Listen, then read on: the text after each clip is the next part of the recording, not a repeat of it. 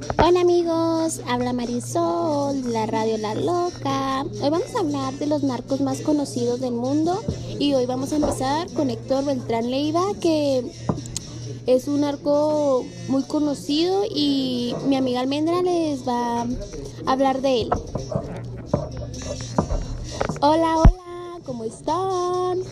Hoy vamos a hablar de Héctor y empezamos. Es un líder del cartel de los Beltranes Leiva, arrestado en 2014 y quien murió el 18 de noviembre del 2018 de un paro cardíaco. El gobierno mexicano llegó a ofrecer por su captura más de 2 millones de dólares y Estados Unidos una recompensa de hasta 5 millones de dólares desde, el 2016. Estaba recluido enfrentando un proceso federal. Vamos a hablar de los Zetas. La historia de los Zetas no fue muy duradera, pero el legado que dejaron los colocó como uno de los grupos criminales más violentos y sanguinarios que se haya conocido nunca. Creados a finales de los años 90, el cartel se conformó con soldados desertores del ejército mexicano y de la Policía Federal. La información oficial señala que en 1997 un teniente de Sor del ejército de nombre Arturo Guzmán de Sena. Fue el encargado de reclutar a militares de élite para el cartel del Golfo que encabezaba Juan García Abrego y oficial Cárdenas Villena. Bueno amigos, vamos a comenzar con Pablo Escobar. Mi amiga Leslie les hablará de él. Pablo Emilio Escobar Gaviria fue un narcotraficante, terrorista, criminal y político colombiano. Fue fundador y máximo líder del cartel de Medellín. Fue nacido en una eh, familia campesina y desde muy pequeño demostró su habilidad para los negocios. Su fecha de nacimiento es el 1 de diciembre de 1949 en Río Negro, Colombia. Em, su fallecimiento fue el 2 de diciembre de 1993 en Medellín, Colombia. Su cónyuge, María Isabel Santos Caballero, de 1976 a 1993, y tiene dos hijos. Ahora continuaremos con Sandra Ávila Beltrán. Sandra Ávila Beltrán fue nacida el 11 de octubre de 1960 en Mexicali, Baja California. Es una mexicana apodada la Reina del Pacífico por los medios de comunicación. Ella nació en una familia de contrabandistas del estado de Sinaloa. Su tío es Miguel Ángel Félix Gallardo, conocido como el jefe de jefes. Su sociedad y su vida diaria era con varios capos de la droga y muy conocidos en su juventud. La policía atribuye su ascenso al poder en el mundo de la droga gracias a su físico, pero antes de nada, antes que nada, a su gran inteligencia para los negocios. Ahora comenzaremos con Joaquín Guzmán Loera con mi amiga Graciela.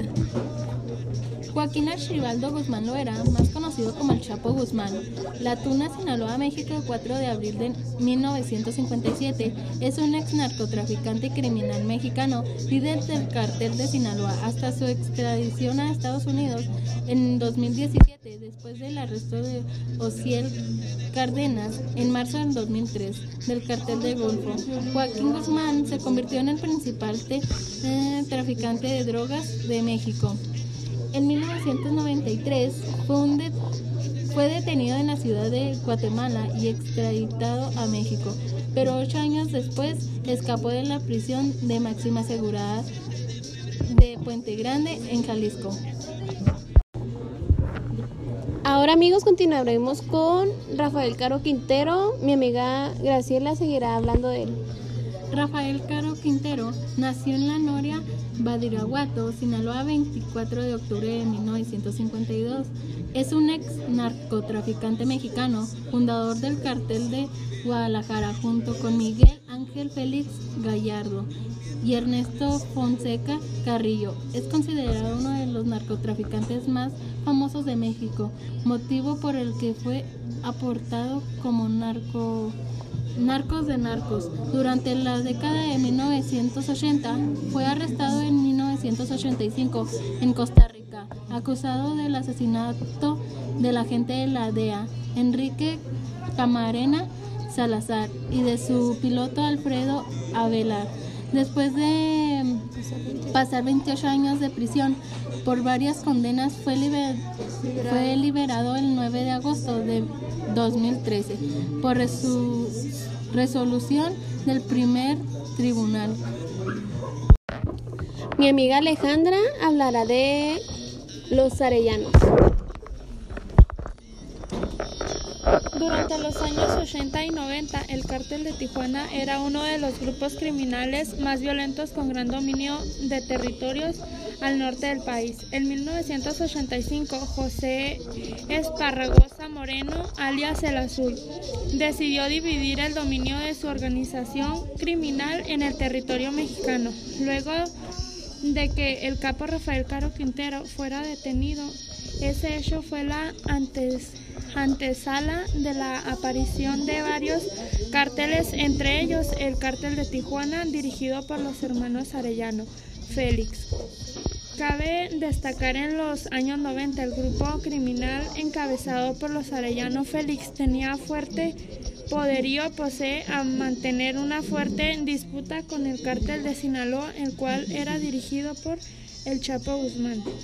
El cártel de Tijuana traficó cientos de toneladas de cocaína y marihuana llevada desde Colombia y México hacia Estados Unidos. Ramón Arellano Félix, el líder de la, de la familia y a quien se le han atribuido miles de muertes, murió en 2002, luego de ser baleado durante un enfrentamiento en Mazatlán. En 1997 fue uno de los 10 criminales más buscados por autoridades estadounidenses. Eduardo Arellano Félix, alias el Doctor, fue sentenciada en 2013 en una corte de Estados Unidos donde se le condenó a 15 años en prisión al ser hallado culpable por cargos de lavado de dinero y asociación delictuosa.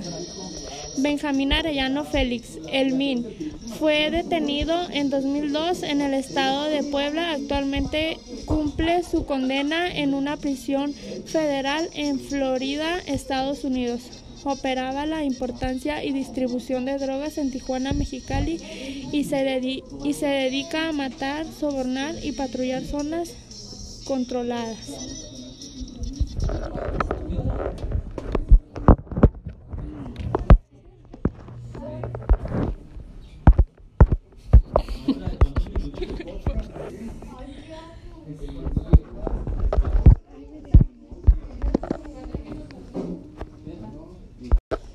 Mi amiga Alejandra hablará del Señor de los Cielos.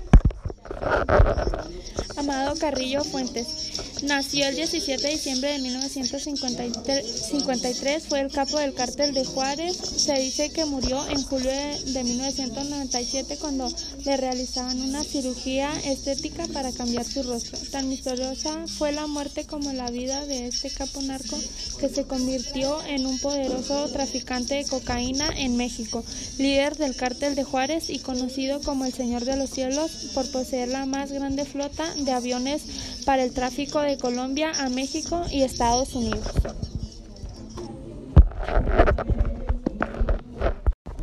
Esto fue todo por hoy. Nosotras somos Itzale Alejandra Vargas de la Rocha, Graciela Lozano Moreno, Almendra Villalba Valdés, Leslie Michelle Rocha.